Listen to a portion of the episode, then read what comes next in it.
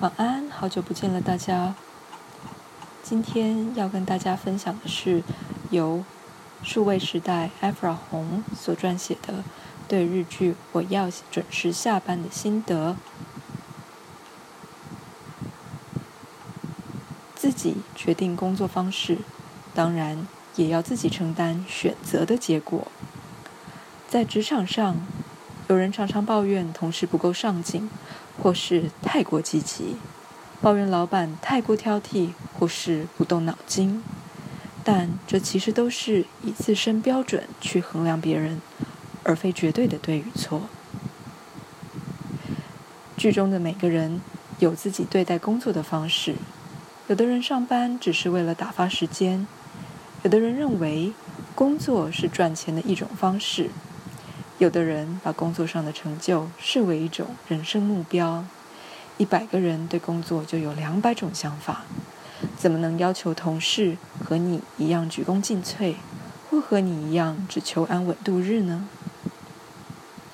我们所能做的，就是像日剧《我要准时下班》的女主角东山一样，在自己喜欢的工作模式中，尽力尊重且配合团队。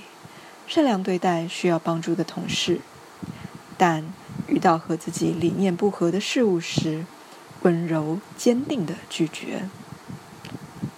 东山因为一场意外，明白工作不是生活的全部，更不是人生的唯一。虽然坚持不加班，也许影响上司及同事观感，但东山深切的明白，他想要的不是升职加薪，而是稳定的上下班时间。以及自由自在的自己。你呢？在过去的找工作经验中，有没有想过下面这些问题？工作对你来说是什么意义呢？希望从工作中获得什么呢？什么样的工作情境能符合你对工作的期待呢？